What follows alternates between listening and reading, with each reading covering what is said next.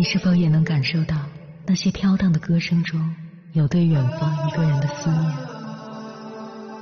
你是否也有遗憾？那些装进信封却始终没能寄出去的千言万语？你是否也走过从南到北那漫长的路？遇见，也错过那东来西去的人。当往事随风，爱一尘风。凌晨时分，跨越千山万水，讲述和倾听我们的故事。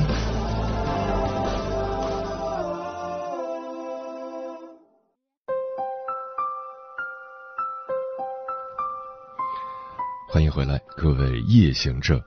这里是正在直播的中国交通广播心灵夜话栏目《千山万水只为你》，深夜不孤单。我是迎波，我要以黑夜为翅膀，带你在电波中自在飞翔。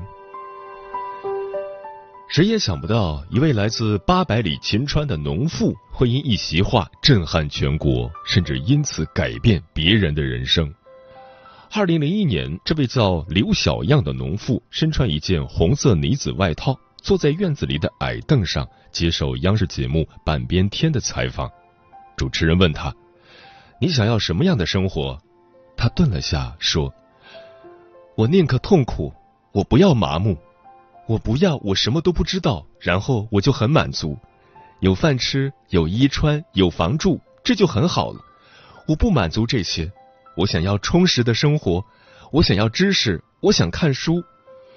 人人都认为农民，特别是女人，不需要有思想，她就做饭，她就洗衣服，他就看孩子，他就做家务，他就干地里活，然后他就去逛逛，他就这些。你说做这些要有什么思想？他不需要有思想，我不接受这个。说这段话时。他泪光渲染，几度哽咽。这一刻的倾诉，他实在是等太久了。接下来，千山万水只为你，跟朋友们分享的文章名字叫《被央视曝光后，这个农村妇女决定出逃》，作者周冲。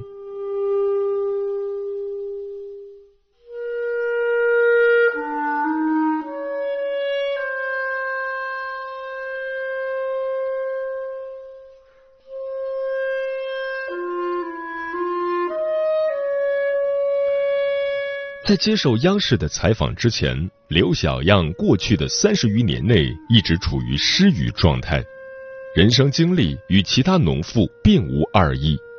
早早的嫁人生娃，相夫教子，终日在斗室里洗衣做饭，一遍遍嚼着寡淡温吞的人生，如此生活三十年，没有人看见他的内心。也没有人愿意拨开生活的表层，触摸他的灵魂，哪怕他的灵魂炽热而滚烫。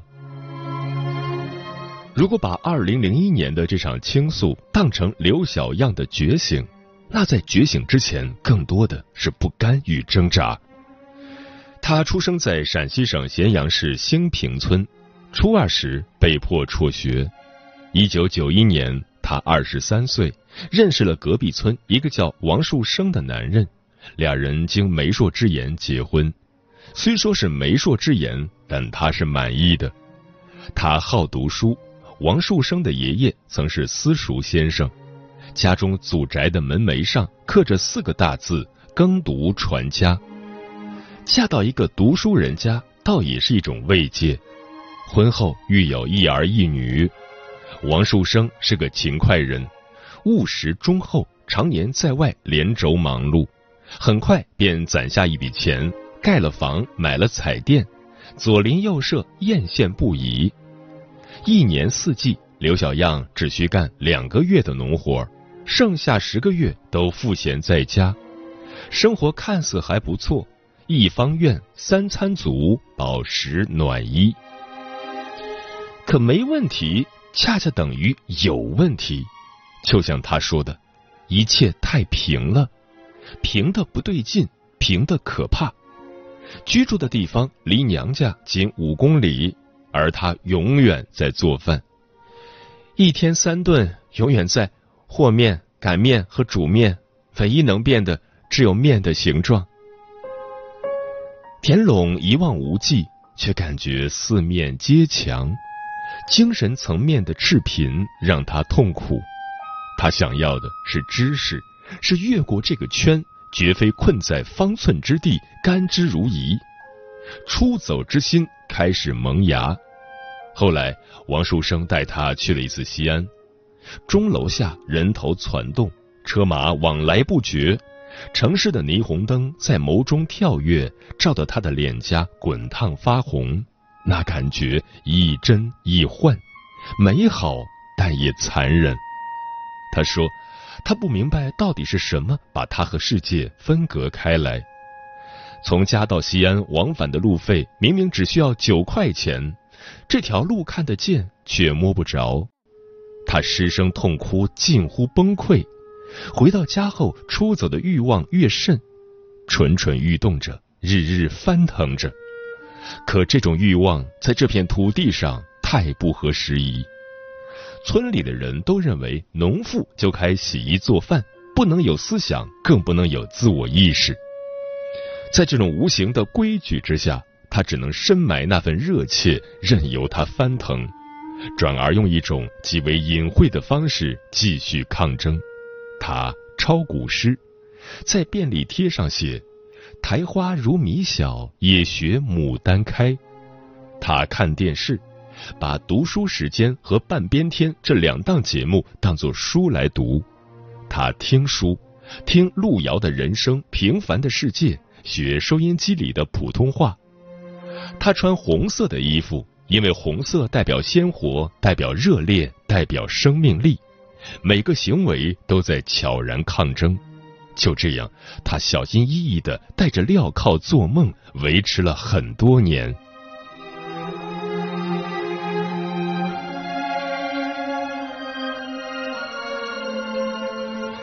又是一年秋，满叶落地，萧瑟一片。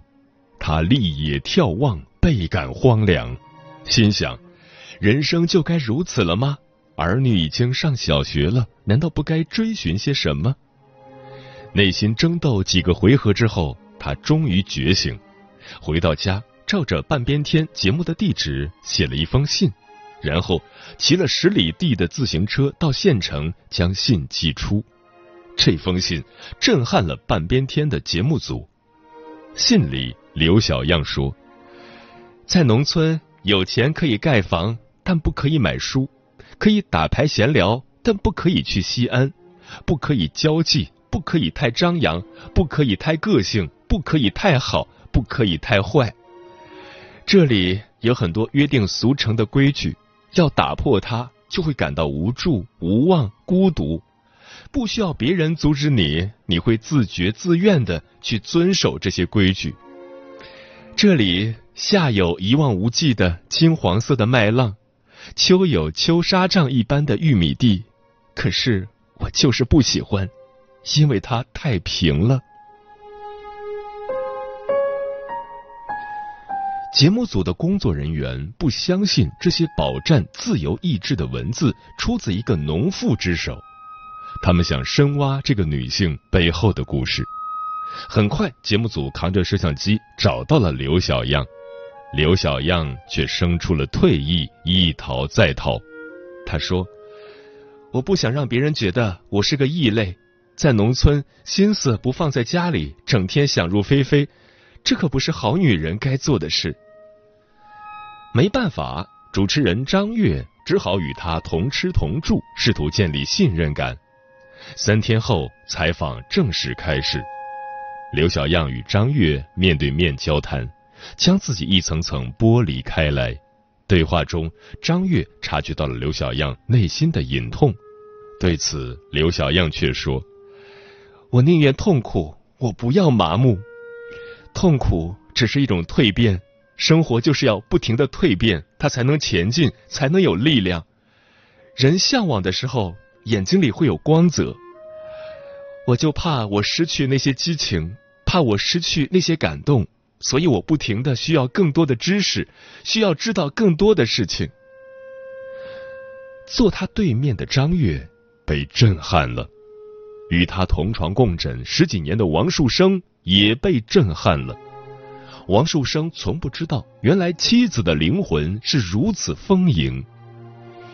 节目录完后，刘小样抱着张月哭了很久。你们忽然就来了，忽然就走了，就像一场梦一样。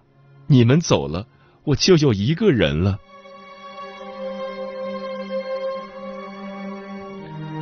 是的，节目组没有来到之前，他是孤独的。如池中鱼、笼中鸟，全窝在乡村一隅，日日经历思想鏖战。好在这样的煎熬并没有一直持续。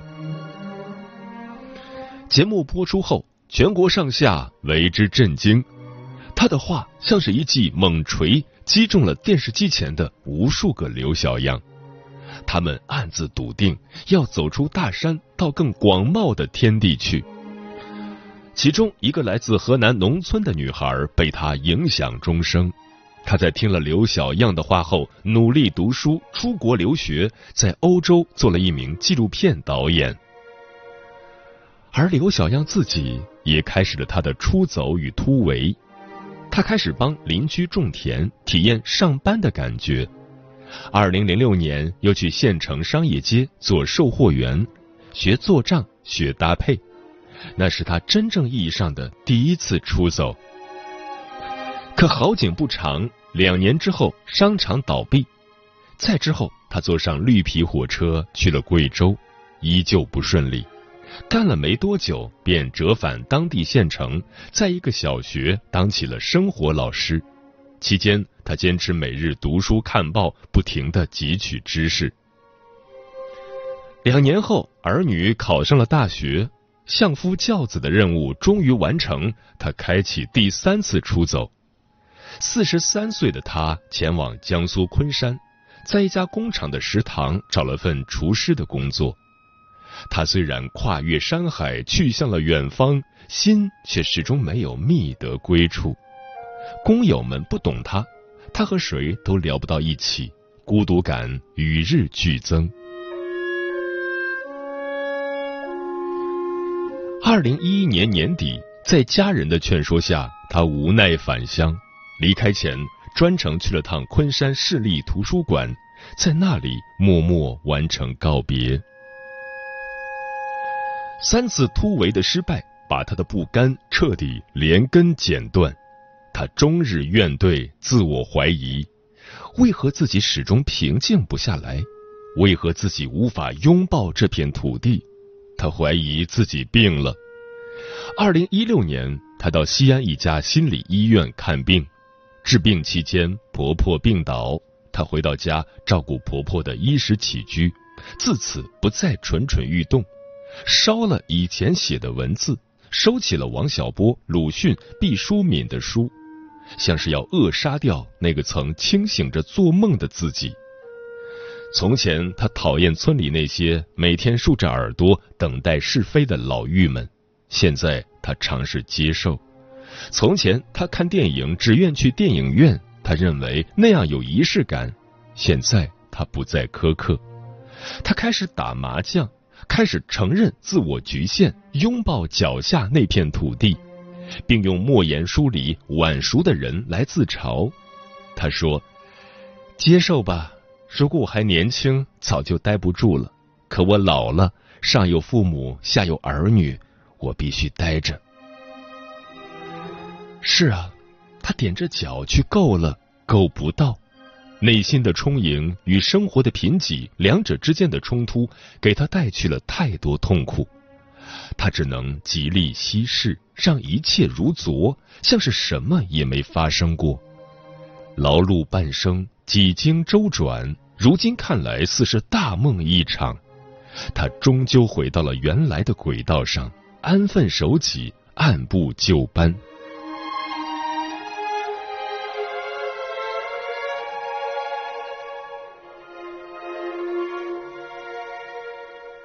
王小波的文章《一只特立独行的猪》里，那只与无性、无智、无趣为敌。